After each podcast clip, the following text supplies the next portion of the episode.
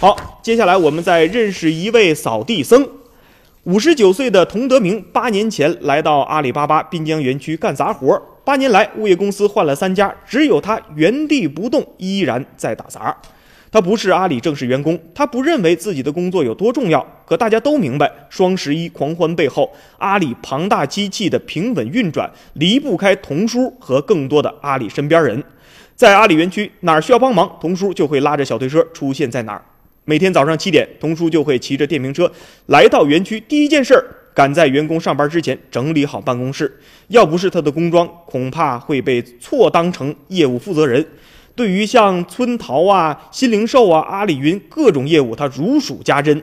就连阿里自行研发的计算机操作系统飞天，居然也略知一二。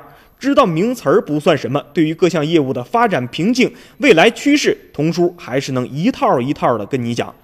熟识童书的人都知道，他能聊，还喜欢用大词儿，哪怕只是在讲生活的细节。年轻人跟他说声谢谢，光暖心还不够，他得盖个帽子，文明程度高。他是真心的喜欢这里，和有文化、文明程度高的阿里年轻人在一起，看着他们努力拼搏成长，他感到很快乐。